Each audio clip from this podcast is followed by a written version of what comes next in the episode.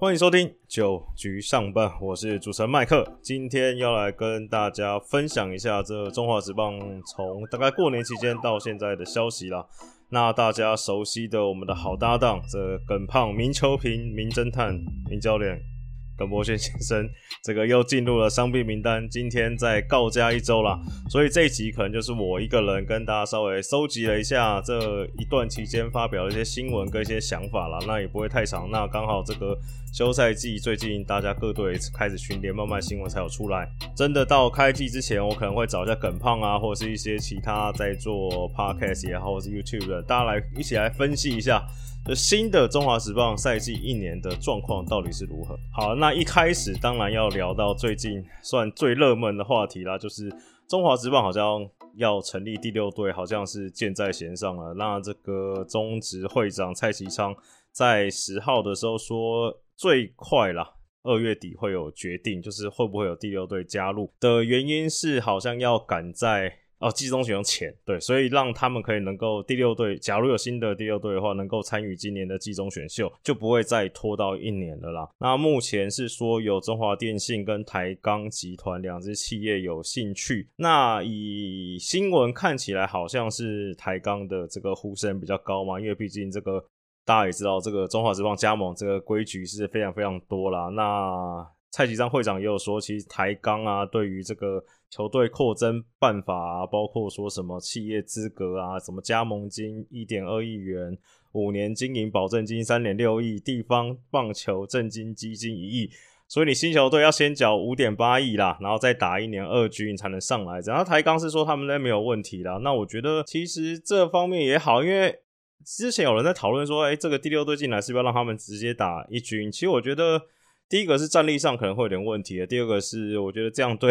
这个去年刚加入的这个魏全龙也不太公平吧？就人家也是乖乖排队排了两年才进来，你今年不管是什么原因要第六队，我知道可能蔡徐章会长很想要第六队的诞生啊，因为这感觉是他当这个中职会长的一个很大很重要的一个目标。他这个刚接任的时候也在讲第六队，那我觉得就是还是一定要有规矩，然后。总不可能说，哎，某队 A 队可以就是要照这个规矩，那 B 队就可以这样超车排一年。因为其实你看魏学龙就是也是选了两年，其实他才慢慢把他的阵容补齐嘛。就是你第一年好，你今年先赶上季中选秀，先加进来之后，先选完一轮，那明年去打二军，那在明年的季中选秀再选一轮，等于你有两轮选进来的机会嘛，才会让魏全龙就是在。成军或加入中华职棒一军的第一年就打出，就是大家蛮惊讶、蛮亮眼的成绩啊。那我觉得就照这个模式走也不错，而且台钢也说他们对这个 办法没有什么意见，都乐观其成，都会去遵守的话，我觉得其实也没什么必要插这个插队啦。讲到季中选秀，其实就。刚好延伸到下一个话题，就是原本这个 今年啊选秀应该是去年全年战绩比较最差的这个魏全龙是可以拿到状元圈，算妥妥的啦。但是呢，假如说横空插入了第六队，那理论上应该是要第六队先选嘛？可能你说以去年的话，魏全可能是选。第一次进来选，他是选第一跟第六，就等他第一轮有两个签嘛。先不管说这个选秀签到底会怎么样，假如有第六队，然后又要赶今年季中选秀的话，那确实魏全龙的顺位可能会往后掉一个。但是关于这一点，叶军章魏全龙的叶军章总教练其实也蛮蛮大气的啦，他说 OK 啦。那有记者就问他说：“哎，其实今年这个选秀状元呼声很高的是这个平镇高中的游击手曾子佑嘛？但是这个叶总也说啊。”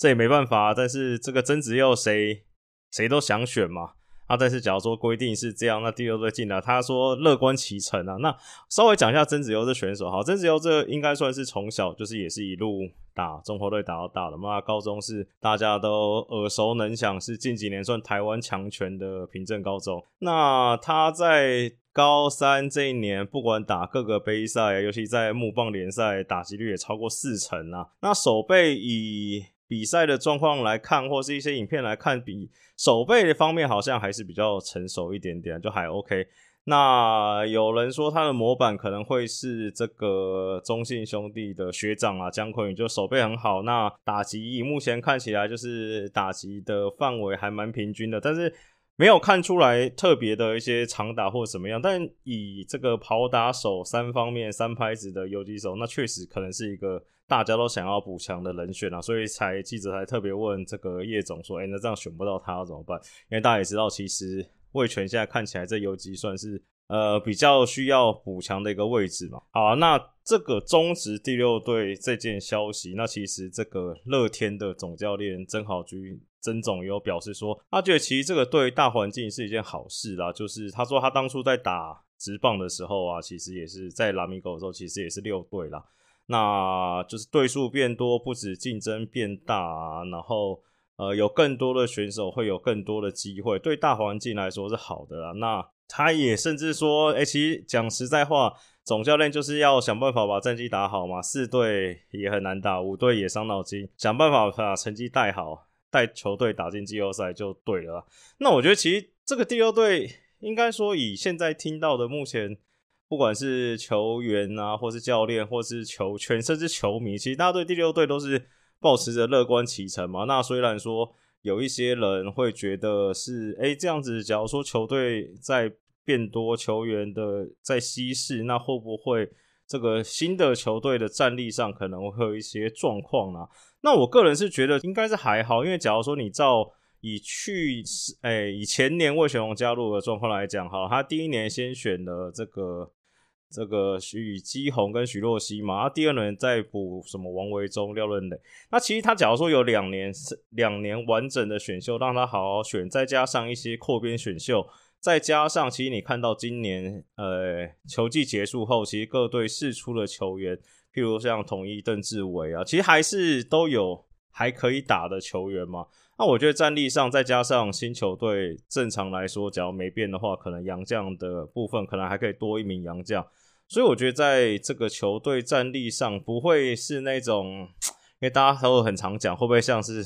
这个刚合并的时候什么第一金刚啊？就是我觉得现在状况倒还好啦。对，那我觉得这第六队不管是台钢还是中华电信进来，确实会让这个整个中华职棒不管是观赏性或是对战组合上多了很多变化嘛。那其实你看，像现在以去年五队的状况来讲的，其实一个礼拜对战的话，可能会对到两到三个球队。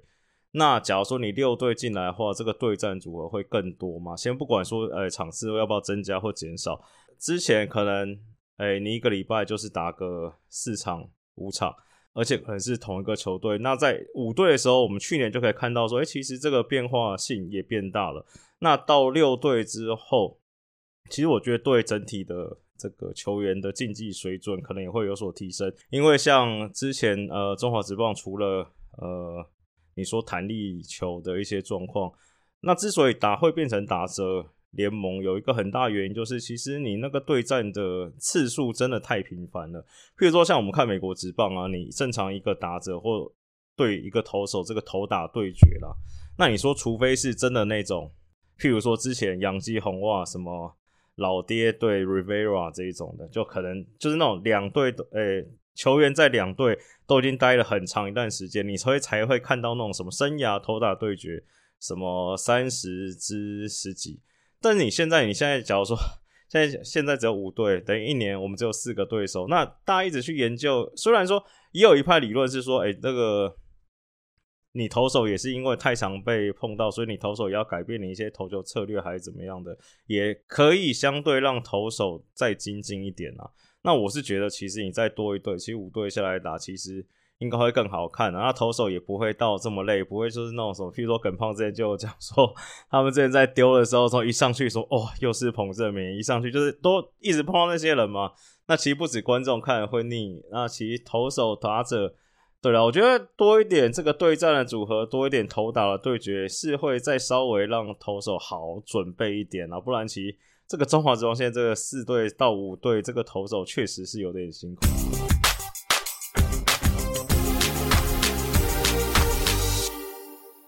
本节目由 Surfshark 赞助播出。你所在的区域不支持本影片播放，无法连接上这个网站。平常在刷手机的时候，常遇到这样的状况吗？上面这些情况都让 VPN 来帮你解决。VPN 不只可以保护你的上网隐私，还可以大大的增进你的上网乐趣。使用 VPN 可以改变你原始的上网位置，让你可以避免掉一些区域限制以及审查。没办法收看 Netflix、Disney Plus，试试看使用 VPN 吧。YouTube 影片不支援你所在的区域播放，快试试 VPN。看不到足球的世界波，试试 VPN 吧。有些网站锁 IP 开不了，譬如 NBA Top Shot，用 VPN 搞不好就通了。还不赶快开始使用 Surfshark VPN？试用三十天内保证退费。现在就上活动网站 Surfshark.deals/slash nine，Surfshark 就是冲浪的那个 surf，S U R F；shark 就是鲨鱼的那个 S H A R K，所以是 S U R F S H A R K 点 D E A L S deals。就是交易的那个 deals slash 斜线 n i n e 九的英文九局上半的九的英文 n i n e surfshark 打 deals slash n i n e 输入本节目九局上半折扣码 n i n e 就可以享受一七折的优惠以及额外三个月的免费试用期。没有听错，输入节目折扣码不仅可以享有一七折杀到见骨的优惠，还有三个月的免费试用。节目折扣码是九局上半的九。N i n e，再做一遍，网址是 surfshark. dot deals slash n i n e，节目资讯栏也会提供，赶紧去下载哦。好，那我们接下来聊一下这个，其实蛮多球迷都很关注这个所谓中日交流对抗赛啊。那以现在我们在礼拜一录音。情人节录音啊，蛮感伤的。但是以现在新闻看起来，好像说会在这在这一两天决定啊，说日本职棒那一方面是希望照常举行的，但是中华职棒这边听蔡启章会长的意思，好像是想要倾向延期办理啦。那以现在台湾疫情跟日本疫情的状态，看起来好像不太乐观，因为日本好像我今天特别查了一下，日本在近期等于又算是一个新的高峰啦，单日确诊也是几千一万的这样。那再加上中华职棒这个算中华队好的征招过程，看起来也不是那么顺利。现在看到新闻的，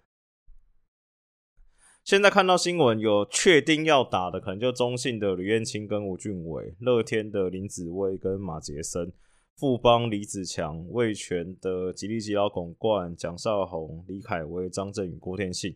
跟旅外的林子伟，然后其实主要还是靠统一，统一看起来是有七个主力的野手，除了苏志杰跟一垒手之外，再加上古林、陈运文跟郑俊仁，等于算全员出动挺兵种啦。那其实看到新闻就可以看到很多中性，譬如说像詹子贤啊、呃陈威成、陈子豪，其实也是因为疫情就是放弃了这一项。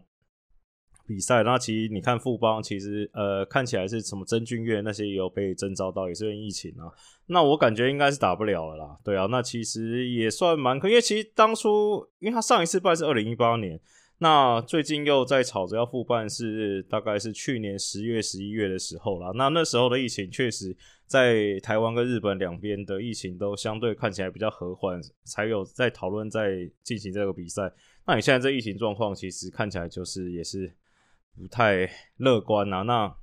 我刚刚忘记讲，那个看起来乐天陈俊秀也是有被征召，因为疫情不太想去了。因为其实他们的考量都没错，就是说，哎，你好，你三月初打一打，你回来，你还要在十，假如说以现行规定，还要在十四加七，等于要再关二十一天，二十一天关出来都已经三月底了。那目前中华职棒暂定四月初就要开赛了嘛，所以他们会觉得。影响到他们今年球季的调整的状态，那其实不打也算是情有可原。再加上前一阵子这个中华队女足参加亚洲杯去印度，然后也好像是有大概九个人染疫啦，两个队职员跟七个球员。但是因为女足是因为要去抢世界杯门票的资格嘛，那阿是一定要去，不能不去。但所以这个中日这个资格赛台职台日对抗赛就好像。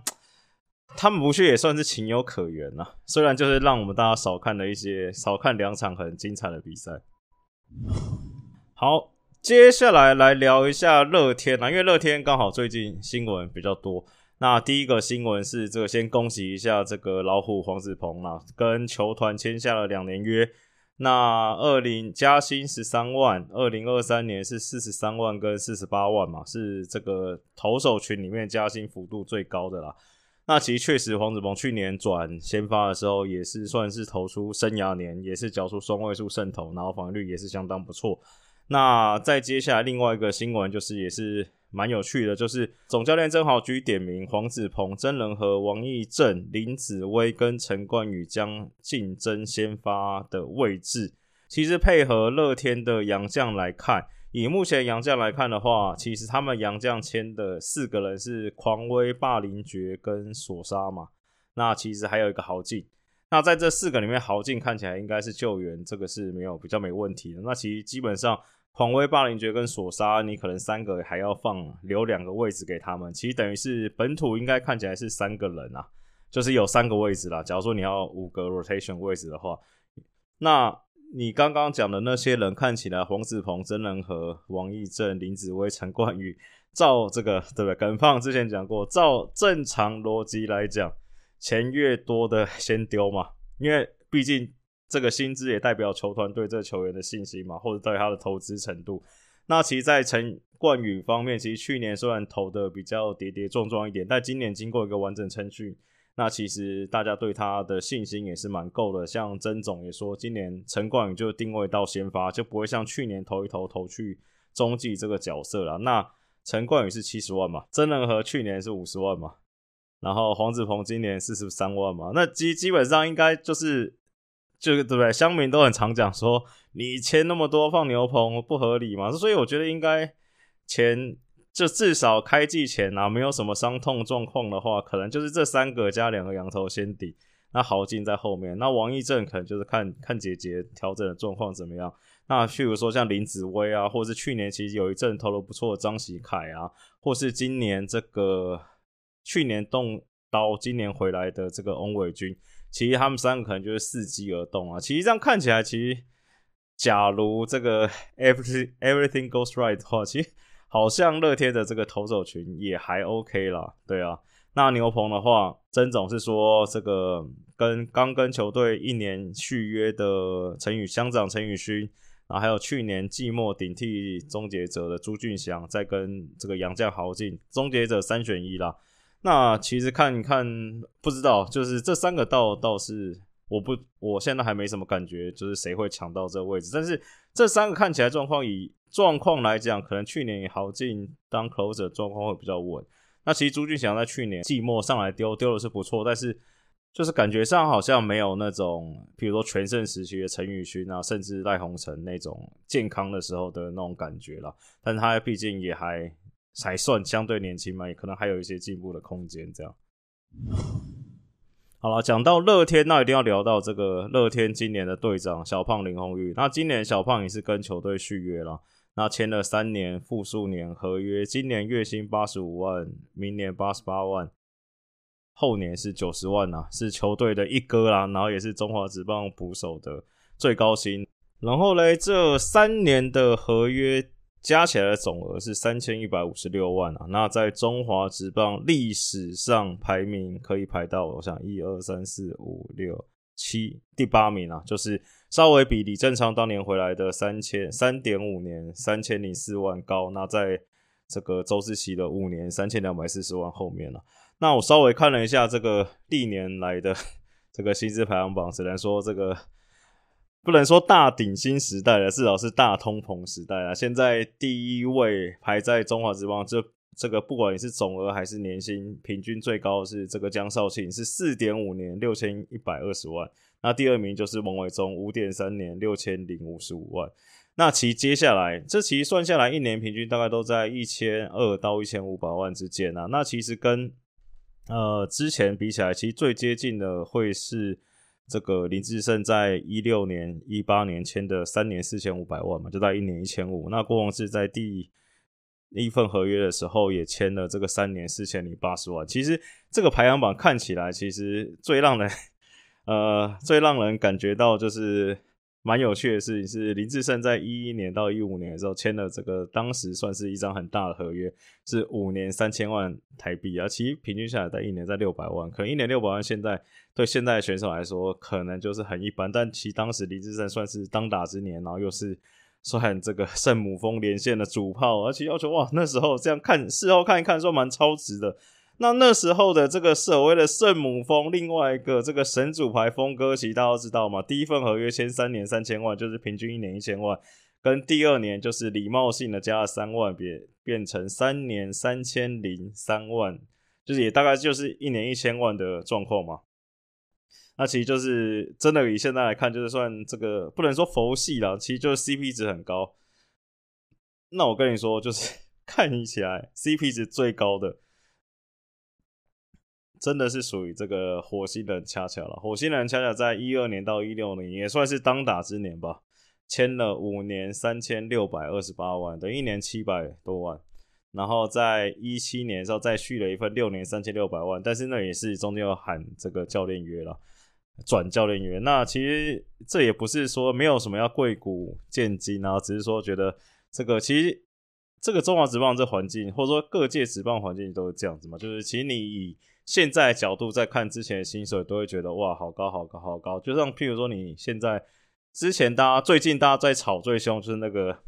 James Harden 转队嘛，然后说他要签一个这个顶薪合约，到签五年，然后到他三十八岁那年的时候，他会领到一年六千多万的年薪嘛。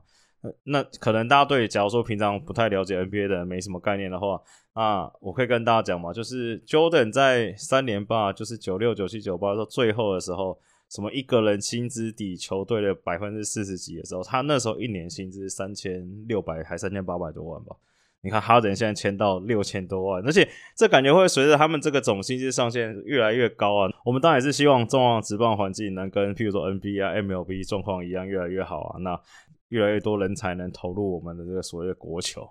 好，那我们接下来聊一下富邦悍将。富邦悍将在上一集这跟耿胖的时候聊签了四个洋将嘛，那到近期算是确定了，就是又签了两个洋将，其实都是老面孔，一个是去年的在球季中后段加入中信兄弟的华德兹，但今年改名叫做威迪兹，对，当然也是同一个人嘛。那第二个就是